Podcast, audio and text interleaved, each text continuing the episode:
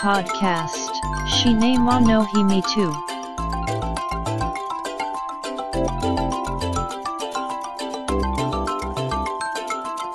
This broadcast is made by Cinema Podcaster Fuji Walker. お待たせしましたお待たせしすぎたかもしれませんシネマポッドキャスターのジオカですポッドキャストシネマの秘密の第61回です。来年2019年公開予定のモンスターバース最新作である映画「ゴジラキングオブモンスターズ」の話題を少し。先日開催された東京コミコンにて今回登場する怪獣のモンスターアーツアクションフィギュアが公開され以前に公開されていた第1弾予告編ではシルエット程度だった怪獣がどういったディティールであるのかがはっきりと分かるようになったわけです。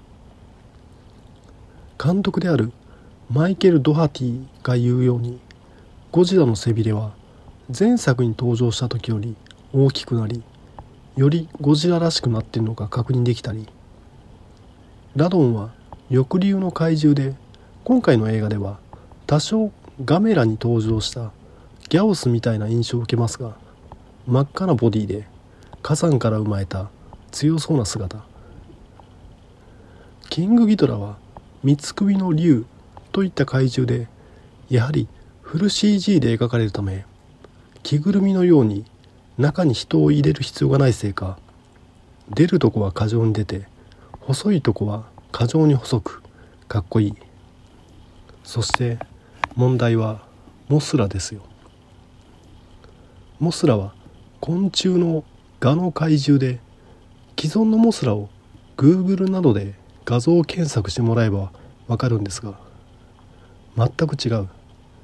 いわゆるモスラは映画では幼虫と成虫が登場するんですがここで全く違うと言ってるのは成虫の方。羽はまあ同じですがボディ部分がなんだそりゃって感じ。カマキリみたいな鎌がついていて切れ長の複眼。過去に登場した悪いモスラことバトラトンボの怪獣であるメガギラスっぽい。というか怪獣というよりはクリーチャーっぽい。あれですよ。ゴジラに対してローランド・エミリヒ版のゴジラくらい別物。ちょっとこれは甘いですよ。と感じていたんですがこの映画「ゴジラキングオブモンスターズ」の第2弾予告編が公開されたんですね。前の予告編ではシルエット程度でしたがこの予告編では結構がっつりと怪獣の動いてる姿が確認できるわけです。するとモスラがかっこいいと感じるわけですよ。めっちゃ強そう。モスラって撮影する時は基本的にピアノ線やらで釣り上げて操る怪獣なんですよ。そのため格闘には向いてないんですよね。体当たりアップで撮影して噛みつき小さな足をバタバタさせて引っかき。あと鱗粉粉を周囲にまき散らすというのはありますが一応この鱗粉をばらまいたらモスラは死ぬ。という設定になっているので一度しか使えない大技です。このように格闘には不向きの怪獣のため平成に作られたモスラが主役の映画では特技監督の川北浩一が触覚からレーザーを撃てるという設定にしてました。このレーザーは未だにどんな原理かよく分かりませんがいわゆるモスラのアクションって人が中に入る怪獣に比べるとバリエーションがそんなにないわけです。でも今回のモスラ見た目はクリーチャーですが動いてる姿を予告編で見ると期待感が盛り上がってきました。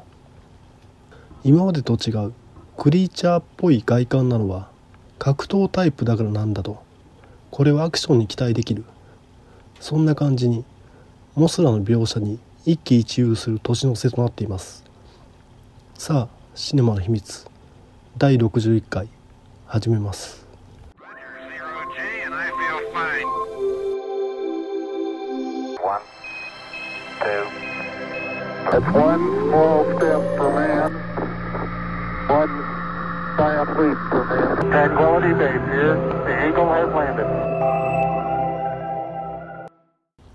今回紹介した映画は「コップベイビー」2017年制作のロシア映画です。あらすじとしてはこんな感じ。可愛い赤ちゃんがいぶし銀刑事に。呪いによって赤ちゃんと体をすり替えられたベテラン刑事がパパと共に危険なミッションに挑む痛快コメディロシアの科学力が生み出したフル CG の赤ちゃん。声はロシアを代表する俳優のセルゲイ・ガルマッシュ。この赤ちゃんの父親であり頼りない警察官を演じるのがアンドレイ・ナジモフ。この2人がコンビを組んで事件を捜査するというバディものなんですね。この映画はロシア映画ですがかつてのハリウッドでは1980年代にその道のプロ同士がコンビを組む警察アクションが花盛りとなり1990年代になるとタフガイと捜査の素人がコンビを組むバディものが人気を博します。クリント・イーストウッド監督主演チャーリー・シーン共演の映画「ルーキー」マイケル・ J・ フォックスとジェームズ・ウッズが共演した映画「ハードウェイ」など。本作はそういった映画に登場したタフガイが赤ちゃんになってしまい操作の素人を鍛え上げるという感じの内容になっています。しかしいわゆるアクション描写を期待すると肩透かしを食らいます。あくまでもコメディ主体です。格闘場面はフル CG の赤ちゃんが動物園で同じくフル CG で描かれたカピバラと死闘を演じる場面があるくらいなのとクライマックスにある申し訳程度のカーチェイス。そもそもが赤ちゃんと老刑事の心が入れ替わる話だから赤ちゃんに危険なアクションをさせるわけにいかないというロシア的なモラルがあるんでしょうか。しかしこのロシア的なモラルよく分かりません。本作の見どころとしてはタフガイ刑事と赤ん坊の心が入れ替わるというものですがタフガイは赤ん坊として両親のもとで育てられるそのため赤ちゃんがおっさんの声で本音をズバズバしゃべるといった感じの描写になっておりここはジョン・トラボルタ主演のコメディ映画「ベイビートーク」を彷彿させ楽しんで見られるわけです。しかしもともとの赤ん坊の心はタフガイ刑事の中に入っていて劇中の描写だとこのように生を受けてからずっと病院で拘束されてるわけです。これは笑えない。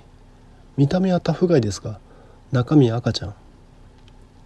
生まれてから誰からも愛情を注いでもらえず病室のベッドに一人きりかわいそすぎます。コメディとして笑えるバランスとは思えませんでした。これを許容してしまうロシア的モラルにドン引きです。あと赤ちゃんの CG がアニメ映画「ボス・ベイビー」のように漫画的な表現ではなく写実的な表現なんですね。そのためかつて 3D モーションキャプチャーのプレゼンのために制作された「ダンシング・ベイビー」みたいで怖い。いわゆる不気味の谷現象です。不気味の谷はリアルに再現された架空の人間を見た際に恐怖を感じる心理現象のことですね。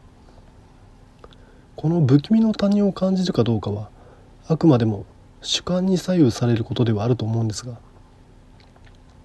映画「ブレードランナー2049」や映画「ローグワンスター・ウォーズ・ストーリー」などかつての俳優をその当時の姿で再現した描写には不気味の谷を感じなかったので写実的に描くのであればハリウッド大作ばりに予算をかける必要があるということなんでしょう。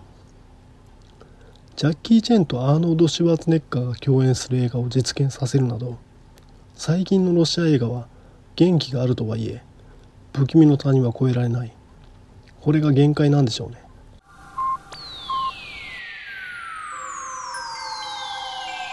Nice to be in orbit. One, two, three, four. Tranquility Base here. The Eagle has landed.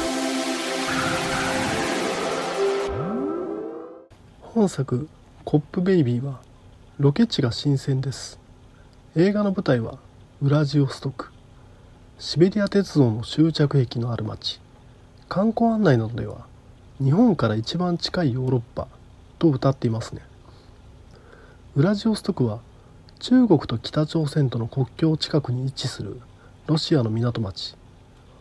中国の隣ということで本作では中華街が出てくるし悪役として設定されるのは中国黒社会。中国人マフィアのドラゴンと呼ばれる人物。これちょっと面白いなと思ったのがこのポッドキャストで第37回に紹介させていただいた映画「おじいちゃんはデブゴン」の舞台となっている中国東北部と本作で描かれるウラジオストクは国境を挟んで隣同士なんですね。そのため映画「おじいちゃんはデブゴン」で印象的に登場した橋と同じ黄金橋が登場します。映画のロケーションとしてはもってこいですし本作はウラジオストクの観光案内にもなっています。オリエンタルな雰囲気漂う中華街はもちろん動物園も登場しますしアクティビティとして絶景の橋の上からのバンジージャンプも描かれます。ちなみにこのバンジージャンプをする橋はルースキー島連絡橋なんですかね。さて本作「コップベイビー」の悪役は中国黒社会。いわゆる外国人犯罪グループが悪事を働いていてロシアの治安を脅かしていると設定してるんですが劇中敵は外にいるのではなく自分自身の中にいると語られます。これ面白いと感じました。見た人はわかると思うんですが後半になり真相が明らかになると浮かび上がってくるのが中国人を脅威と思っていない。むしろコントロールできるとさえ思っている。ロシア人の帝国主義的な思想を感じてしまうんですね。いわゆるロシアはアメリカ大統領選挙に関与した疑惑があるわけですがもちろんロシア当局は否定していますが当のロシア人はそれは当然でしょう関与しないわけないよと感じてるのかもしれないと本作「コップベイビー」を見て感じます本作おすすめです Podcast. Shine mo no hi me too.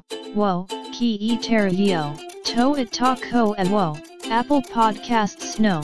Review ya. Twitter. To ita. Social networking service day. Our get take ta di tally. Come so yago e ken. Domata shiwo. Apple Podcasts. Sisabu arogu no commento. Tumblr. No mail form. Twitter. Account. At Cinemana Himitsu ni. Oyo se tada kiruto. Sai war e death. Omachi shiteg ali mas. こんな感じで「コップベイビー」紹介させていただいたんですがどうでしょう？さて今年の世相を一文字で表す今年の漢字が先日発表されましたね今年2018年の漢字は「災」「災い」でしたね「災」の文字が選ばれるのは同じく自然災害が相次いだ2004年以来2回目だそうです。平成が終わるというのにまがまがしい感じで締めくくりとなりました。もっと明るい感じで終われないものかねと振り返ってみると今年起きた出来事自然災害を除くとスポーツ界のパワハラオウム真理教の松本地蔵安室奈美恵の引退明るい話題としては東京オリンピックですか？確かにネガティブな話題が多いという印象。大人が選ぶなら災いという感じになるのも仕方ないのかな？これ面白いのが子供向けサイトで小中学生が選ぶ今年の漢字だと2年連続恋だそうですね。恋いわゆるラブですよ。最近の小中学生はませてるんだなっと思うのと恋が選ばれるというのはポジティブでいいですよ。一年の締めくくりは前向きで会いたいです。しかしまあ来年は我々もいい年にしたいものですね。さあこれで今回の配信は終わりですが第61回が最終回のないことを願ってます。聞いていただきありがとうございました。繁栄と長寿メリークリスマスそしてハッピーニューイヤー。Shine wa no himi too, podcast. Tuki ni sun kite. Kok shu mok yob, hai shin. Bat ku nan bar wo, mix cloud, ni te hai shin chu.